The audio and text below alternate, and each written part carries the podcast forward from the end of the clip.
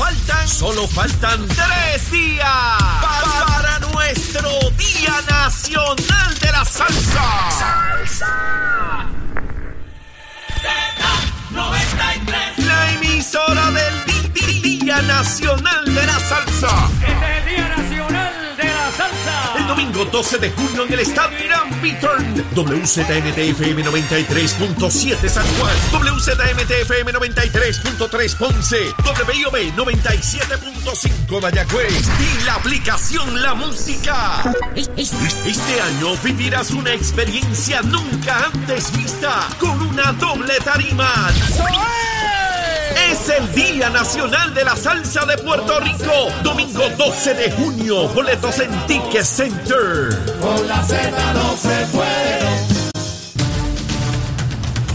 Comenzamos nuestra segunda hora aquí en Nación Z Nacional, mis amigos. Ya Pichi Torres Zamora está ready. Cumpleañito, cumpleañito, ya está viejo, se le está cayendo el pelo, pero ya mismo, ya mismo lo pelamos. Él es Leo Díaz. Que venimos bajando, mire, chévere, aceleradamente. Na- Nación Z Nacional. Por la Z. Ahí está el cañaveral en pantalla, mi hermano. Mire cómo tiene fuego eso ahí en el cañaveral. Quemando el cañaveral, a eso nos dedicamos aquí en Nación Z Nacional. Y siempre recordándoles que este domingo, mire, este domingo, desde por la mañana hasta por la noche, el Día Nacional de la Salsa.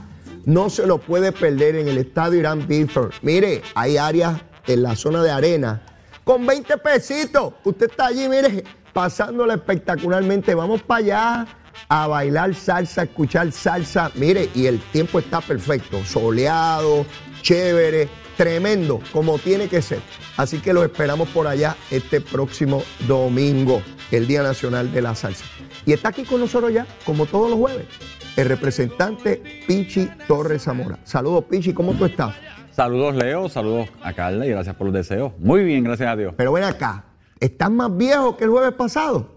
Eh, sí, esto. Admítelo, hijo. Un añito, un añito nada más. Un añito nada más. ¿Cuántos son? 51.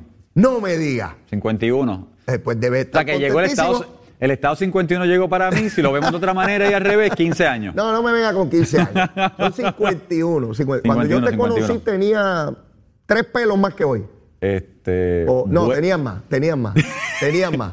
Bueno. Te, te sientes bien, Pichi? Mira, súper bien, de verdad. Qué bueno. Bien, bien agradecido por ¿verdad? todas la- la- las felicitaciones que recibí, los que me llamaron, me escribieron, redes sociales, así que bien agradecido del cariño y mira, súper bien. Y los Eso- nenes estaban contentos. Eso es lo importante, que nadie nos quite lo bailado. Los nenes me dijeron que me veía bien, así que si los nenes Ah, me ven con el corazón del alma, no hay problema. Eso siempre te van a ver bien, no importa cuán deteriorado te encuentres. Y mami me llamó a la hora, porque mami, Ah, pues, pues, pues esa te trajo al mundo, imagínate mira, tú. eh, está conmigo aquí en, en, en Guaynabo desde la semana pasada, pero ¿Ah, sí? la vieja tiene este, y papi que en paz descanse, tenían, tienen, una, tienen una costumbre de siempre. Ajá. Ellos recuerdan, obvio, la hora en que nacimos. Ajá. Así que ellos suelen llamarnos a la hora, a los tres. Nosotros somos tres a la hora en que nacimos. Na- Yo nací ¿de verdad? Sí. Entre una y cuarto, a un lunes siete, eh, entre una y cuarto y una y media Muy de la tarde. Qué Así bien. que ella me llama a esa hora para felicitar, no antes. Bonita. Y a mi hermana igual y a mi hermano igual, siempre ha sido así. Bonita tradición. Qué bueno, qué bueno. Bueno, Pichi, pues vamos a ver si esos 51 años están como deben, deben estar. Vamos a entrar rápido. Me dicen que, eh, no, o sea, vi que el gobernador firmó un proyecto de ley que prohíbe la utilización en los vehículos de estas bombillas LED que dejan a uno ciego en la carretera. De momento usted va y le aparece ese otro vehículo de frente, particularmente guagua, y enfocan a uno y lo dejan que, que- que- que no ve. Eso es peligrosísimo. Lo que no sabía es que es un proyecto tuyo. Cuéntame. Mira, eh, desde el cuatrienio pasado, eh, yo tengo, ¿verdad? Personas se acercaron a mí. Primero con el boceteo. Y el primer proyecto que se sometió en Cámara o Senado para eliminar o restringir el boceteo. El boceteo es, señor, el que no sabe, eh, el montón de bocinas esas que montan y usted va en la carretera y lo vuelven loco. Así que el primer proyecto de eso lo sometí en Cámara y junto a eso llegó también la preocupación de las luces LED de barra. Sí. Si usted va en la carretera y ve carros, especialmente 4x4, camiones, etcétera, eh, que tienen esta luz, que le ponen o abajo o arriba, luz LED. Señores, la luz LED es de alta intensidad. Por eso es que lo deja ciego cuando usted guía. Y la tiene indiscriminadamente. Así que esa era la preocupación. No se logró el cuatrienio pasado, ahora se logra por lo menos el de las luces LED. Eh, y me, han, me han estado preguntando las reacciones que he visto a través de la prensa y de hecho agradecido del liderato legislativo de Cámara y Senado que entendieron Fíjate, y del gobernador que me dio la firma para hacerlo ley. Y lo que pro- procura el proyecto es, enmienda la ley 22, ley de tránsito, sí, la ley que se utiliza para darnos las multas cuando conducimos en las carreteras, acceso a velocidad, etcétera. Y lo que dice es que usted no puede prender las luces LED de alta intensidad. Si la tiene en su vehículo, no la puede prender en las carreteras de Puerto Rico. Punto. Si la quiere prender off-road, en un camión de, de- de monte, esto y lo otro, eso es una cosa. Cuando está estacionado porque va a alumbrar, pero en las carreteras, si, Ah, ya, si lo mantiene encendido, son 250. Personas me han dicho, ¿y por qué no quitarlas? ¿Por qué el policía no las puede quitar? Bueno, porque si, si el policía fuera a quitarlas, lo evaluamos, sería confiscatorio. Yo siempre he entendido que para confiscar algo, ¿verdad? De nosotros, ¿verdad? Que usted posea, hay que ir por unos procesos de debido proceso de ley. Pero en este caso, si usted la enciende, bien sencillo, si está encendida, son 250 dólares de multa. Lo que he visto de la reacción del pueblo, si la reacción del pueblo, la mayoría de las personas, la reacción es positiva, los fiebros están molestos, pero es una realidad, hay personas que se les fue la mano, una cosa era tenerlas para ciertas cosas, otra cosa es, señores, cuando yo subo para Jayuya, o una persona que me ha contado sube para Coamo, por las carreteras, para, hay bonito por las carreteras de Coamo, de repente hay una curva de noche, esa luz completa que lo alumbra, y sí, son de alta intensidad, no se pueden utilizar, de hecho el paquete dice que no se usen en carretera, y las utilizan. Otra pregunta. El proyecto de ley dice si la luz LED viene ya con el vehículo de fábrica, esas no. Y esas son fácilmente identificables porque se ve que son parte del vehículo. ¿Qué- ¿Y qué, cuál es la distinción entre una y otra? ¿No es de alta intensidad igual? Te explico. Sí, son luces LED, pero hay una diferencia. Las luces que están en nuestros vehículos, cuando usted compra un carro, tiene luces para la noche, esas luces tienen que cumplir con los reglamentos y las leyes federales de eh, Highway, del DOT, del Departamento de Transportación Federal y Highway, para luces y la cantidad de iluminación lumens que puedes tener Oh, para transitar, porque si no, si ponemos una luz al garete, o sea, a loco, nos quedaríamos ciegos. Sí, las que, las que tú estás prohibiendo eh, exceden esos límites. exceden los lumens. Por eso es que cuando la vemos en las carreteras nos dejan ciegos, porque exceden. Y de hecho, cuando tú compras una barra y buscas las especificaciones, hay una, una restricción clara. No son para utilizarse en las carreteras, en las vías públicas, etcétera, etcétera, porque no cumplen con la ley federal para eso. Por Y- eso es que la que viene ya de fábrica cumple. Y, y- y es más que razonable eh, tu, tu proyecto de ley ya convertido ¿verdad? en ley, porque si yo lo tengo ya o le quiero montar una a mi vehículo, no hay problema con eso. Lo que no puedo usar es la carretera. Pero si voy, por ejemplo, a una zona de un monte porque tengo un vehículo 4x4 que no Pues, es carretera, pues sí puedo utilizar esa, esa bombilla mucho y más si fuerte. estás de repente en un, mira, la- la- la- las guaguas estas que se van este por ahí, este chinchorro, si se paran en un estacionamiento debidamente estacionado, las pueden prender ahí, pero no en la carretera porque te enfocan, te Muy bien, ciegan. muy bien. Y eso está en contra, ¿verdad?, de, de- del sano Pichi, juicio. a tono con eso, te planteo lo siguiente y sé que ha sido preocupación y probablemente hay proyectos radicados sobre eso. ¿Cuál? A mí me preocupan estos billboards que tienen también una iluminación, algunos de ellos, no todos, y eh, poderosísima. Entonces uno va incluso eh, en el expreso, aquí en, en el área de Santurce o Atorrey, y de momento eso- esos letreros se van en blanco y prende esa bombilla clara y te deja ciego. Eh, eh, y, y yo no, no me explico cómo eso no se ha regulado. No que no haya letreros, yo no tengo problema con los letreros ni con los anuncios. Ese no es el problema. Es el tipo de iluminación porque me parece que de igual manera excede y entonces tiene un impacto sobre la carretera. Es el mismo efecto que tú estás tratando de, de- que estás tratando, no, que limitaste con esta legislación. Mira, qué bueno que me lo preguntas. Ayer este, tuve esa pregunta, estamos indagando en Cámara. Entiendo que hay un proyecto de la Cámara, Ajá. sí, de la Cámara, unos compañeros me están buscando cuál para investigar el asunto. Sí. Porque el hecho es que los billboards, cuando empezamos con los billboards, ¿verdad? Y se autorizó el billboard hace 10, 15, 20 años atrás, Ajá. no eran digitales. Eran aquellos que se compraban, se, se forraba, ¿verdad? Que se ponía el forro si- ese. o se de ponía tela, o de- spotlight para que se viera de noche. ya. Exacto. Eso, y obviamente los reglamentos para instalación de los billboards en Puerto Rico surgen de esa época, no han sido actualizados. Ahora tenemos billboards digitales, que es la última moda, porque tú desde acá a computadora cambias el anuncio. Esa es la chulería, esa es la chulería. y vendes más. Porque Seguro. vendes más, la realidad es que vendes más porque no tienes que forrarlo por 30 días y lo puedes poner hasta por hora, por media hora, por un día, por Por lo que día. tú quieras. Como tú quieras, la venta. Así que eso es lo que hay que regular y hay un proyecto para investigar eso, porque lo que hay que regular entonces es el establecimiento, dónde lo vamos a poner. Eh, y obviamente si se puede regular o no se puede regular lo- los lumens o la intensidad de la, de, de la bombilla. Pero es eso, es, es el cambio que se ha dado de una tecnología a otra. Pero, pero, Pichi, hay algunos que es impresionante cómo Ah, sí. dejan, eh, eh, cómo dejan ciego a uno eh, cuando cambian de, de un anuncio a otro. Eh, eh, pero nada, te lo planteo lo para, que me para dice que lo, porque para que lo evalúen. Lo hay, unos hay unos digitales que cuando se dañan se van a negro. Y, y- Pero hay unos digitales que cuando tienen problemas se van completamente a blanco y, y si vas en la autopista, yo, yo lo he visto también, eso parece una luna en medio de la autopista. te- te digo que, que a mí me ha ocurrido, no es, que, no es que estoy contando que alguien me dijo, que a mí me ha ocurrido y creo que es altamente peligroso. Pero mira, Pichi, quiero que nos movamos a otro asunto. En tres semanas, Pichi, en solo tres semanas, los maestros de Puerto Rico comienzan con un aumento de mil dólares mensuales en su salario. De hecho, ayer me informan, una persona que me escribe, que habían en el Coliseo más de 4.400 maestros transitorios que se le estaba informando del aumento de salario también a ellos y de su contratación. Me dice, no había nadie de la prensa allí, nadie se enteró, me, pone aquí. Eh, y quiero decirlo para que tomen nota. Pichi, mil dólares mensuales, 12 mil dólares al año, nuevos, dinero nuevo en el salario de los maestros de Puerto Rico. Mira, ayer estuvimos con el gobernador, de hecho estuvo haciendo una visita al alcalde de Cagua eh, y por la noche, como siempre, al liderato de Cagua. Coincidí con el secretario de, con el secretario de, de De educación. Educación. y hablábamos de eso mismo. El- la actividad ayer nadie la cubrió. No está reseñada en los medios, ya ven casi cuatro mil y pico de maestros este, recibiendo la notificación. ¿Qué hemos hecho? Y obviamente, Fíjate, un- fíjate que inter- esto es bien interesante. noticia positiva, Sí, porque mientras los maestros hacían manifestaciones, huelga, paro, reclamos, válidos todos, no estoy cuestionando la validez de ellos, estaban los sectores de opinión pública con las cámaras metidas en la garganta de cada manifestante, viéndole las amígdalas a cada manifestante, cómo se movían las amígdalas según reclamaban y gritaban. Cuando se dan las reuniones para viabilizar un aumento histórico de mil dólares mensuales en el salario de cada maestro de esta tierra, ahí no sale reseñado en ningún lado. Y no solamente, mira, si vamos al compromiso del gobernador con la educación, hace mes y medio atrás, dos meses, se le anunció a dos mil y pico, dos mil algo de maestros eh, su permanencia. Pero cumplían con los requisitos, no fue noticia. Pero dos mil ciento y pico de, de- de maestros tuvieron permanencia hace como dos meses atrás. Eso es una. Se anunció el aumento, se aprobó el presupuesto en Cámara el pasado martes que contiene el aumento. Sí, en, al 30, al primero de, de julio, mil dólares más de aumento, un el, el aumento más grande y significativo dicho por los propios directivos y el directivo de educación en Puerto Rico, de los convenios ¿verdad? y de los colectivos de educación en Puerto Rico.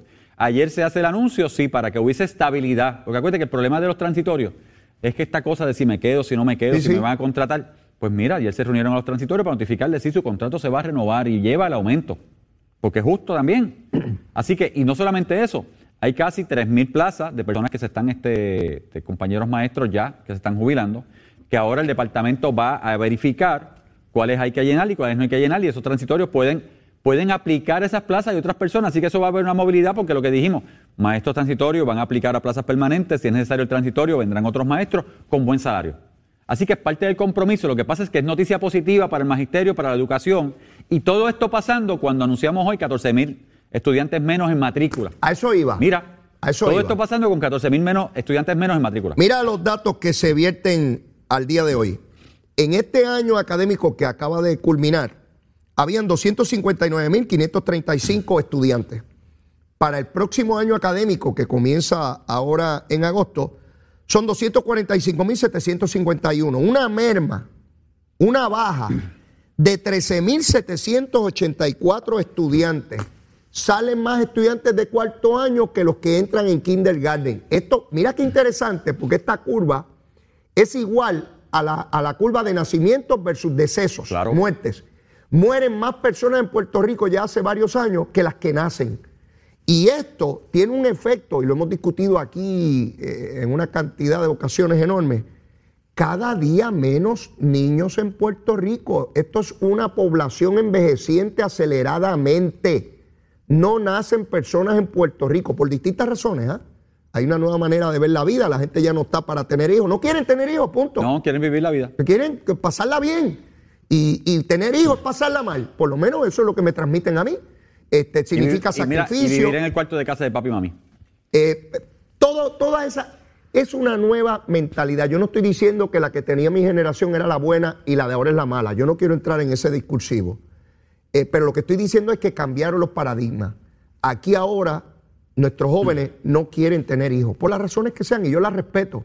pero eso representa un impacto dramático sociológico, económico en nuestra sociedad. Y fíjate cómo siguen reduciéndose la cantidad de, estudiantes en el sistema. ¿Y qué debemos hacer, Pichi? Y, mira, y estudiantes que entran al sistema, por ejemplo, te voy a dar mi caso. Eh, mi hijo mayor es estudiante del sistema de educación pública toda su vida.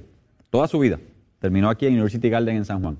Eh, mi segundo niño estuvo en colegio privado y ahora fue aceptado. Ahora va para el sistema público po- porque va para University Garden, que es la escuela aventajada como Croen y otra. Fue aceptado, él hizo la- las pruebas y todo. Así que él está entrando del privado al público, como quiera está bajando. Y así hay cientos de niños que están moviéndose al- al- por una u otra razón al, al público, pero no se ve porque no hay estudiantes. Y en un momento dado, cuando se hablaba, cuando Ricardo hablaba. Este, del cierre de escuelas, se nos criticó, se nos dijo, etcétera, Ricardo etcétera, es etcétera. Ricardo Rosselló. Ricardo Rosselló como gobernador. Se nos criticó, se nos manifestó, se hizo, se demonizó el hecho de que había que cerrar la escuela. Bueno, en un momento dado dijimos, está bajando la matrícula, ya se venía viendo, o sea, estamos hablando que bajó la matrícula. Eso no significa que vamos a despedir maestros, no. Estamos haciéndole justicia a los maestros, pero hay unas situaciones que tenemos que atender. Eh, porque la realidad es que la generación que está entrando, como tú bien dices, primero no creen hijos. Porque ellos quieren disfrutar la vida, es una mentalidad, sí, es una mentalidad, disfrutar la vida. Hay una generación más jovencita que disfrutan la vida viviendo todavía en casa de papi y mami hasta los 25, 28, 29, 30, sin tener responsabilidades, viajando, etcétera. Y es una realidad y tenemos que aceptarla. ¿Qué vamos a hacer? Bueno, no sé, ahora mismo. Y tenemos que plantearnos qué vamos a hacer, porque el sistema de Puerto Rico sigue siendo el mismo sistema grande. Y yo no estoy diciendo votar a nadie, fíjate que no hemos votado a nadie. Pero de que tenemos que transformar el sistema a otra cosa o tenemos que mirar alternativas, tenemos que hacerlas. Porque si te voy a University Garden y voy a coger University Garden, y tú sabes de qué estamos hablando porque tú conoces muy bien la escuela. Y que, señores, University Allí, Garden es una, allí estudió Zulmita. Estudio Zulma allí, pues, es una escuela ah, eh, eh, como Croen, ¿verdad? Este, hay que entrar con los requisitos, matemáticas, ciencias, etcétera. Me dice Jorge, el profesor que está en el, en el comité de evaluación, eh, antes solicitaban 230, 240, 280 para 160 cupos en esa escuela. 160 eran cinco grupos. Este año solamente solicitaron 130 estudiantes. Wow. Mira, y tiene acervo, porque hay escuelas, que tú sabes que hay escuelas este, elementales que tienen acervo, que son parecidas y que de ahí la Sotero, normalmente la Sotero de San Juan se mueve a University, porque son, es una escuela, ¿verdad? Este, eh, eh, elemental, este, aventajada, como dicen, ¿verdad? Este, o, Si yo, yo estudié en la. República de Colombia, allí en Río Piedra, al lado del centro comercial, y habían grupos que estudiaban por la mañana y por la tarde, porque la cantidad de estudiantes, aquello parecía un pueblo. El interlocking Hoy, ya no es, se un- da. hoy es una escuela fantasma. No se hay da. estudiantes allí, para no hablar de otras que cerraron alrededor. Y si, Por- extra- y si, perdóname, si extrapolamos eso a que entonces estamos graduando menos, son menos estudiantes a las universidades, son menos estudiantes a la Universidad de Puerto Rico, y eventualmente menos personas En a- Puerto a- Rico. a, a trabajar. Claro, entonces tenemos, sí, hay un problema que se está creando que no lo vamos a ver ahora. En 10 años que vamos a ver este problema, porque Menos- es generacional. Es Me- menos demanda en bienes y servicios, porque habrá menos personas para comprar casa, para comprar autos, para comprar ropa, para comprar comida, eh, en fin. ¿Y qué sectores tienen que ampliarse? Aquellos sectores que atienden a las personas, a los adultos mayores. Adultos mayores. Tienen égidas. Eh, eh, Égida, cuido eh, directo, cuidos en las casas, cuido de directo de las medicina. casas, este, tú sabes, este, eh, servicio directo de laboratorio a las casas. Se va a tener que mover a otra mentalidad, Mi- pero mira, sí. mira las noticias de hoy, Pichi. Estamos hablando de esos menos estudiantes en el sistema público, sostenidamente menos, y hoy también se da cuenta de que no hay personas para trabajar en asistencia con las personas, los adultos mayores, que aún habiendo dinero, primero que no se paga lo que se debería, estamos claros, pero en segundo lugar que no hay personal para atenderlo. No quieren trabajar de cuidadores. Mi- Mira dónde estamos. A una población tan necesitada, aun cuando haya el dinero, no hay las personas. Supuestamente se le requieren unos, unos adiestramientos básicos que tampoco hay muchos lugares donde lo puedan dar. Eso es una noticia hoy. Fíjate cómo todo esto está in- interconectado una cosa con otra y ¿qué te lleva? A la bomba demográfica que está ocurriendo en Puerto Rico. Y eso, otra vez, no lo vamos a ver ahora. Estamos viendo síntomas, pero en una generación, en 10 años que vamos a ver esto. Bueno, en Ah. 10 años tú estás en 61 ¿Y tú? y yo estoy en 69, mi hermano, ya entrando a los 70. Ya en octubre ahí. lo cumplo los, los 60, así que voy a estar encima de los 70 años, en 10 años. Pues hay, hay que lo vamos a ver, porque la realidad es que, o sea, son los modelos de lo que estamos viviendo, es la mentalidad generacional. Mira, de- de Pichi, montamos un programa en la égida.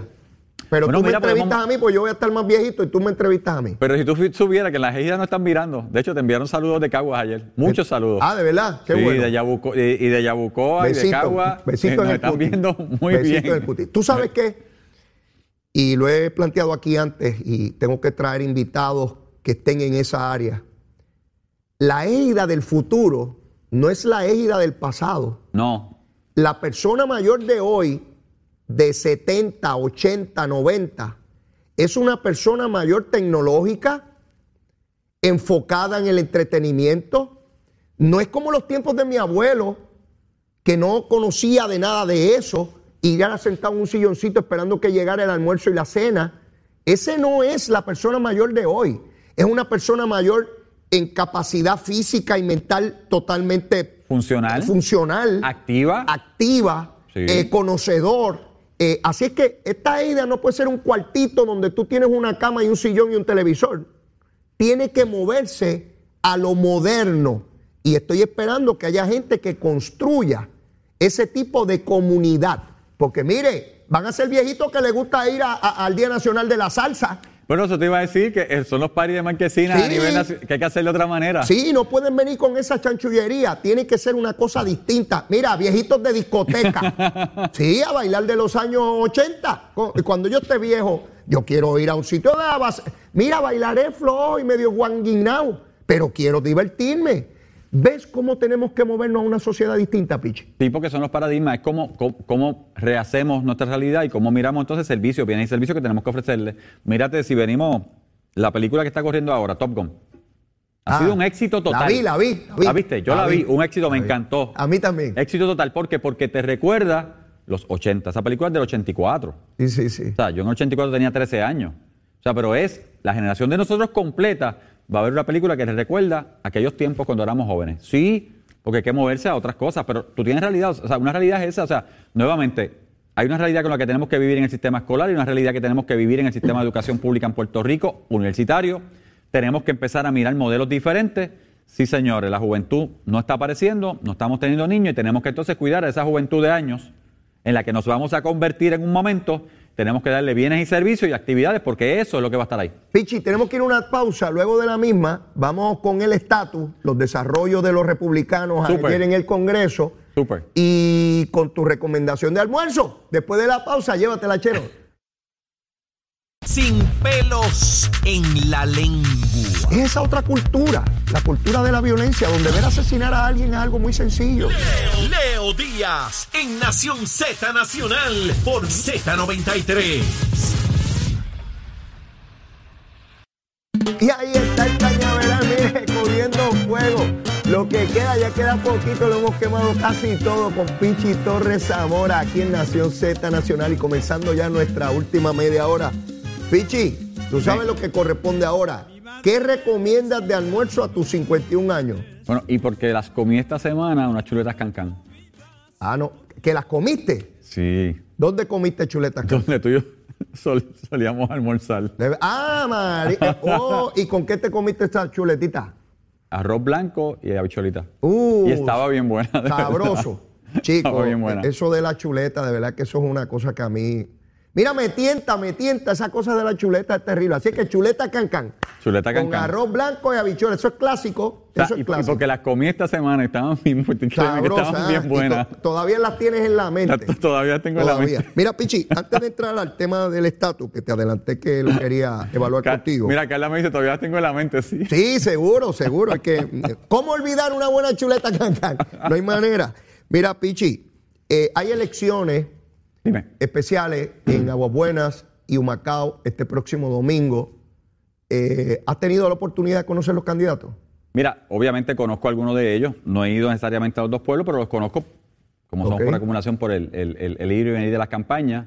Eh, te tengo que decir que en ambos pueblos el liderato del PNP está enfocado en sus candidatos. ¿Tú crees Ah, que haya buena participación en ambos pueblos? Yo entiendo que debe haber buena participación. Hay muchos candidatos en ambos pueblos. Ok. Este, en Humacao, si no me equivoco, son seis, si no me equivoco, ahora mismo corriendo. De hecho, ayer el partido propició, como partido en Humacao, y por ser cabecera de distrito, eh, propiciaron, el secretario propició un debate eh, con los candidatos. Creo que faltó solamente uno que se excusó en las redes sociales, pero propició un debate eh, por la radio local de Humacao que se escucha mucho. Ok. Eh, así que se hizo todo, el secretario estuvo de moderador para que llevaran, lo importante, llevaran sus ideas, llevaran sus propuestas y que el pueblo básicamente salga a votar el próximo Lo, domingo. lo- y lo escoja. cierto es que, ¿verdad? Esto es para, para afiliados al Partido Nuevo Progresista. Esto es para afiliados. Y Edmundo como, ¿verdad? como comisionado electoral alterno y a cargo de estos procesos, este, lo ha dicho claramente, es para afiliados. eh, y si alguna persona que no es afiliada al PNP desea votar, que esté claro que los vamos a, ¿verdad? Bueno, es que una vez firma, Una vez se, firma- se afilia. Se afilia y se van a identificar, mira, nuevos afiliados, se va a decir claramente, estos son los nuevos afiliados de La Palma sí. en estos municipios. Sí. Como, como ocurre también cuando es el Partido Popular, como lo hizo en Guayama, el Partido Popular lo realizó con miembros de su partido, como está, eso, es, eso es la ley, no es de otra manera, es que esa es la ley. Sí. Eh, eh, mi exhortación es que vayan a votar y escojan a la mejor persona posible, ¿verdad? Dentro de las opciones que hay, eh, que escojan lo mejor. Aguabuena ha sufrido demasiado mucho, con primero un alcalde popular y después un alcalde PNP, corruptos, o por lo menos eh, esa es la alegación con relación al del PNP, que todavía no ha sido juzgado ni se ha declarado culpable. En el caso de Humacao, de igual manera. Esto es como una epidemia, esto es como el COVID y va mutando. Y todavía hoy se declara culpable el director de Obras Públicas de Cataño. Ese es del Canito, del Canito. Porque, Pichi, tú muy bien sabes que es muy difícil que sea solamente el alcalde el que realizó la actividad ilegal. ¿Y a qué me refiero? Si le dan la subasta, eh, eh, si le dan el contrato a alguien, algo que tenía que ir a competencia, pues obviamente eso no lo hace el alcalde solo, porque si hay una junta de subasta, quiere decir que la junta estaba truqueada. Quiere decir que alguien ahí participó. En el caso del director de Obras Públicas de, de Cataño, se alega que es por haber hecho servicios eh, a personas privadas. Yo, se supone que hay una conferencia de prensa hoy en la mañana de la Fiscalía Federal para dar detalles. Yo, yo no veo ahí dónde está la jurisdicción federal, pero obviamente se está declarando culpable por, por- por- por un delito. Mañana yo tengo a Julio Alicea, el nuevo alcalde de Cataño aquí, lo voy a tener a las 9, porque me parece que está haciendo un trabajo muy importante allí, que, que debe servir de guía para los demás alcaldes en Puerto Rico. Pero ya tú ves, Pichi, este engendro es lo mismo que Trujillo Alto. El vicealcalde también es el primero que se declara culpable y ahora se va a declarar culpable el alcalde propiamente. O sea que Bueno, esto... y, si, es- mi- y si miramos Guayama, primero se declaró culpable el alcalde de Guayama Ajá. y luego también el de Obras Públicas. también el de obra Que fue- fue pública. obra- obra pública la persona. Vemos que esto se, se va convirtiendo en un patrón, donde está el alcalde y un alto funcionario, por lo menos uno hasta ahora, en cada uno de estos municipios que hemos, que hemos eh, eh, eh, reseñado. Por otra parte, también quería eh, discutir contigo brevemente. Mm, dime. La Junta de Supervisión Fiscal insiste en que no puede haber ningún tipo de amnistía con relación a los artículos escolares.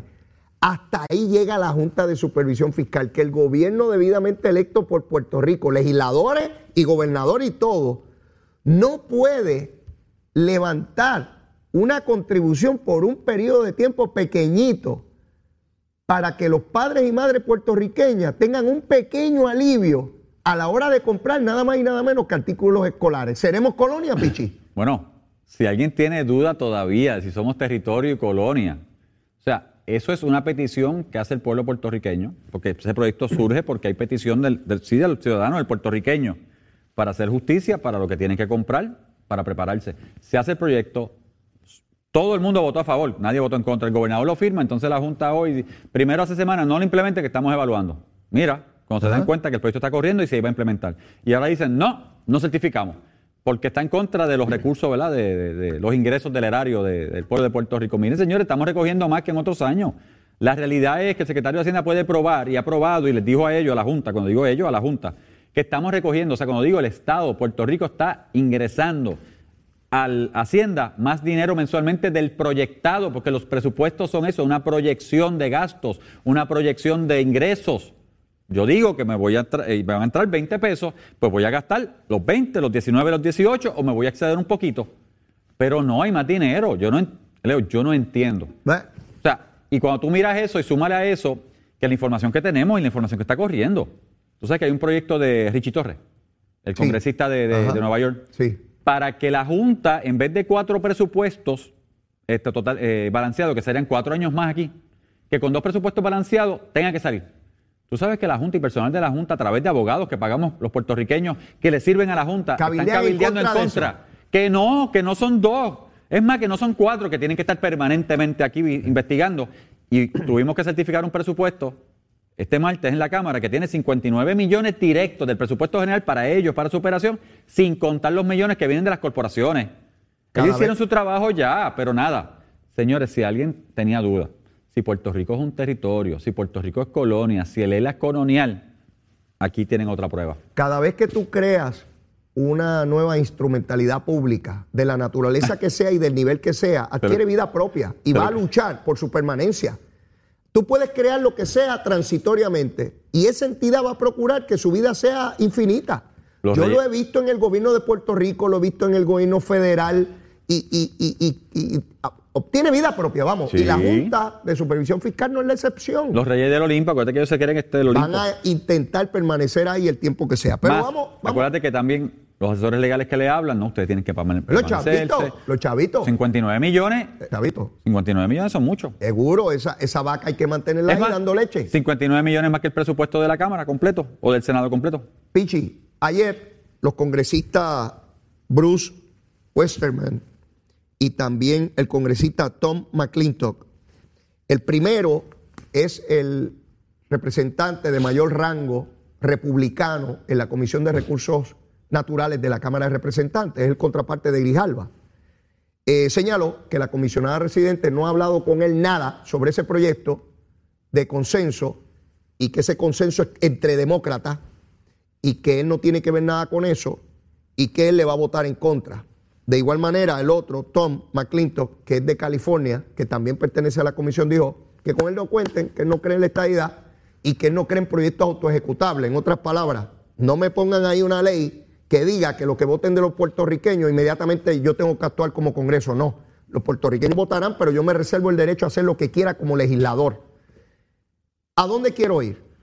No se ha hecho el trabajo que había que hacer con los miembros republicanos de la Comisión de Recursos Naturales. Yo no estoy diciendo que los convencieran. Yo lo que estoy diciendo es que no se podían dejar cabos sueltos para darle excusas y que no revelen la verdadera naturaleza de su voto y de su posición.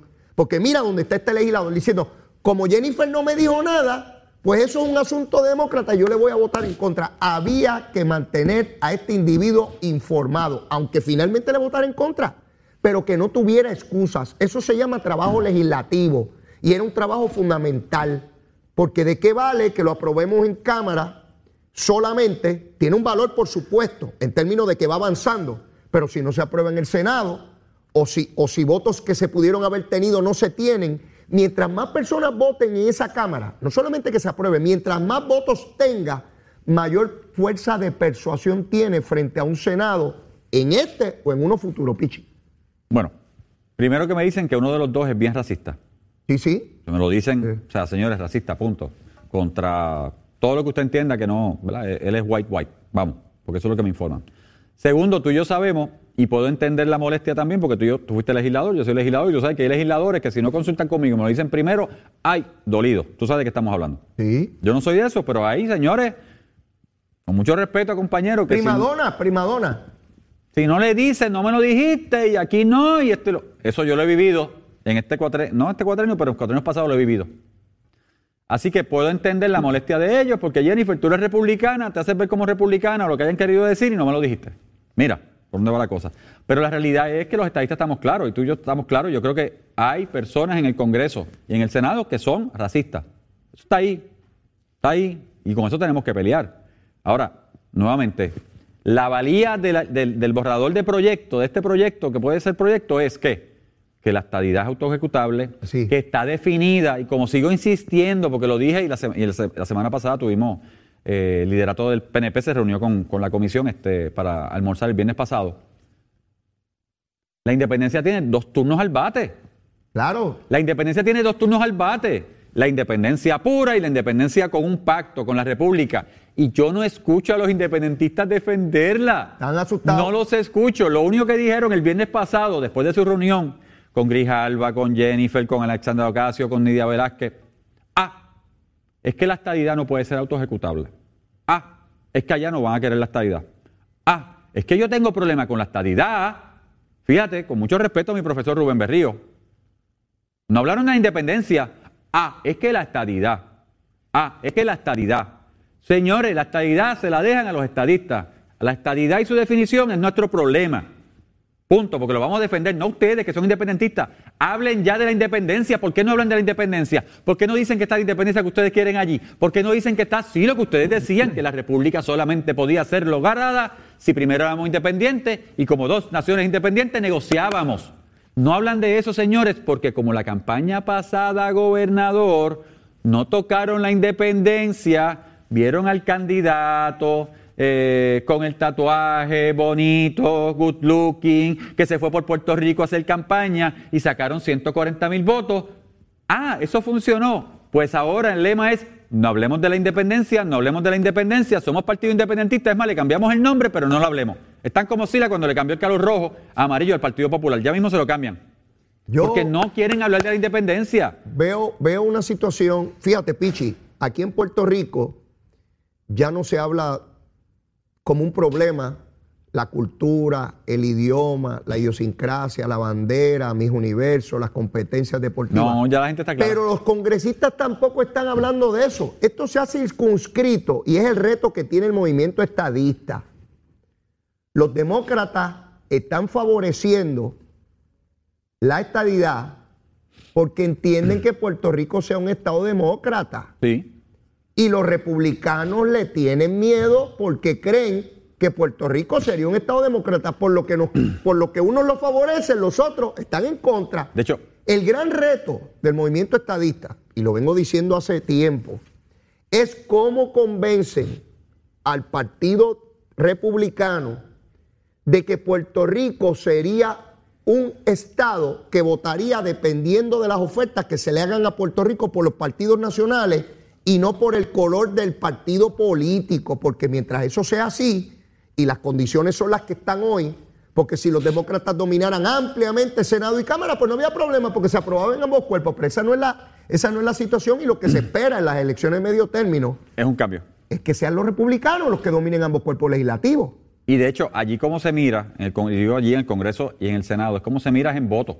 Claro. O sea, es en voto de cuántos senadores republicanos o demócratas y estos cuatro o cinco congresistas de Puerto Rico, ¿qué van a hacer? Yo siempre llevo el mensaje, yo siempre he dicho que Puerto Rico va a ser un swing state. Va a ser un estado que se va a mover con la marea, porque en Puerto Rico se vota y se vota bastante, que es otra cosa que ellos temen. Porque el o sea, la, salida, la salida a votación, ¿verdad? Las personas que votan en Puerto Rico, ese 85%, 75% es mucho mayor que cualquier estado, cualquier distrito, lo que sea. En Estados Unidos se vota bien poco.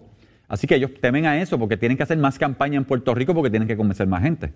Y yo siempre lo que he dicho cuando me reúno con congresistas y, los senadores que he visto este, federales es que, mira, Puerto Rico va a ser un estado, Swiss State, que se va a mover cualquier partido.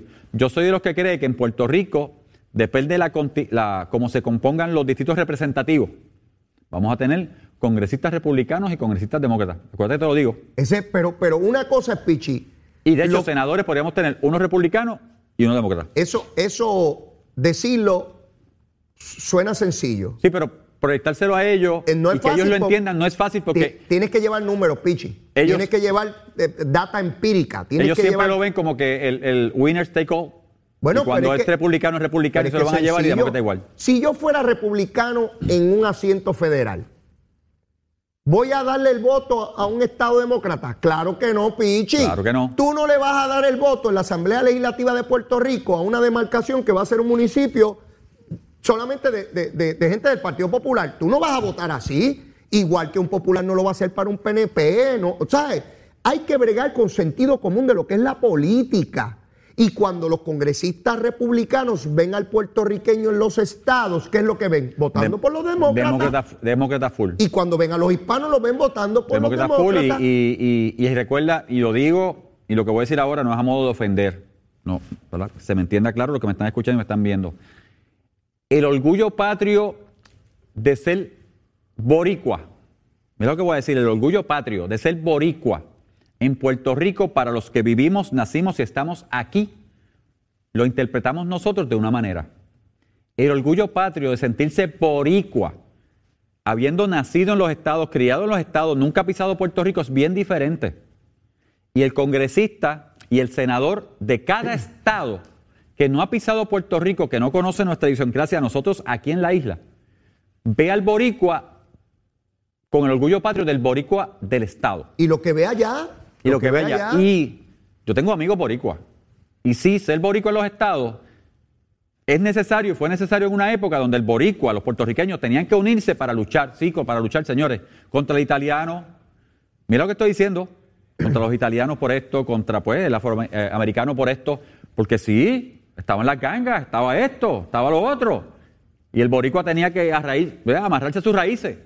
Y hay un sentimiento boricua bien diferente cuando tú vives eso al boricua de aquí. Eh, son realidades distintas. Y esto es, esto es, esto es Otra vez, pensamiento social total. El, el legislador republicano de Dakota del Norte ve las noticias, ve cómo votan los latinos, ve cómo votan los hispanos, ve cómo votan los puertorriqueños y dice, son demócratas. Están en contra de mi partido. Y... yo voy ahora al Congreso y me presentan un proyecto que dice que puede votar por la estadidad a los puertorriqueños y que ya han votado por la estadidad y que eso es autoejecutable. Y que yo estoy obligado a darle la estadidad a un Estado demócrata. Yo no voy a darle el voto a eso. Y voy a tener dos que no son míos. Eso es entendible, Pichi. Ese es el reto. Oye bien, el reto de los estadistas no es ahora que la gente vote por la estadidad. Ya yo estoy claro que este pueblo lo que quiere es la estadidad. Eso no Mira, yo me reuní con un congresista eh, el año pasado y habiendo sido vicepresidente de la Cámara, tú sabes que es sobre puerta. speaker pro tempore, ¿verdad? Porque es otro nivel. Y cuando yo iba, pues sí, tenía la oportunidad de reunirme con el congresista en persona y con los senadores en persona, no con el staff. Yo me reuní con un congresista que no quería la estadidad de ninguna manera para Puerto Rico. De ninguna manera, de ninguna manera, de ninguna manera. Pero cuando vamos de camino con Prafa, me dan el brief, había sido militar, había sido este coronel, este, etcétera, etcétera, había luchado, tenía heridas de batalla, etcétera, etcétera, etcétera.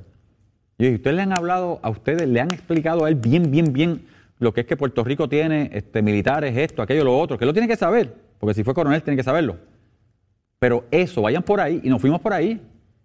Nos fuimos por ahí, y en la conversación, el caballero me dijo, yo tuve a mi cargo puertorriqueño, tengo que decir que independientemente de lo que se diga, los puertorriqueños que estuvieron a mi cargo en el ejército, eran de, eran de cría, eran de valía y eran superiores. Mira, en su conversación conmigo yo le digo, so, if this is true, why not the statehood for Puerto Rico people, for your teammates?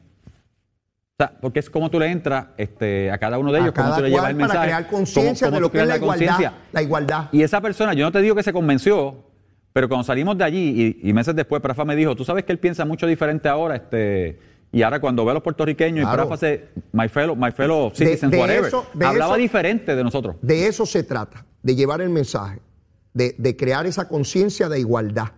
Eh, eso toma tiempo, no es sencillo y es un trabajo de diario. Y yo recuerdo, en esa conversación yo recuerdo que yo le hablé de mi tío que fue a Corea, que en paz descanse, de mi tío que fue a Vietnam, que estuvo en Irak, que estuvo en las dos de Irak, en Afganistán. Tiene que buscar por dónde le entra el agua al coco. claro, porque tienes que llevar el mensaje. Él no sabe eso, eso lo sé yo, pero él no lo sabe. Pichi, se nos terminó el tiempo. Ya. Agradecido enormemente de tu participación. Oiga, y que cumpla por lo menos 150 años más, ¿sabe? Amén. Para que, para que eche para adelante por ahí para abajo. Muchas salud bendiciones. Gracias. Los minutos finales, mis amigos, aquí en Nación Z Nacional. Bueno, increíble. Cocaína en, en los tanques de gas de una compañía que venían de Culebra a Ceiba. Oigan bien, en los tanques de gas, cocaína ahí dentro. El narcotráfico es una cosa seria. Se las van a buscar y se las van a ingeniar como sea. No hay forma de detener el narcotráfico. Por cada dólar que pone el Estado para combatir el narcotráfico, el narcotráfico tiene 20 dólares para combatir ese dólar. Una lucha realmente desigual, pero hay que seguir dándola para tratar de disminuir la cantidad de droga que llega a Puerto Rico. Mire, y recuerden que el domingo, el domingo es el Día Nacional de la Salsa en el Estadio Irán Bithron. Por 20 pesitos puede estar en la zona de arena, disfrutar en grande, vamos todos para allá a pasarla bien. Y yo no tengo tiempo para más, como siempre se me acaba, pero mañana volvemos. Y si usted todavía no me quiere, quiérame que soy bueno. Mire, bizcochito de tití, se lo digo todos los días y Zulmita se lo pone, mire, mire, bajo juramento. Y si ya me quiere, quiérame más, siempre se puede dar más amor, más amor, seguro que sí. Lo quiero un montón, será hasta mañana viernes que finalizamos la semana. Besitos en el cutis para todos. Llévatela, chero.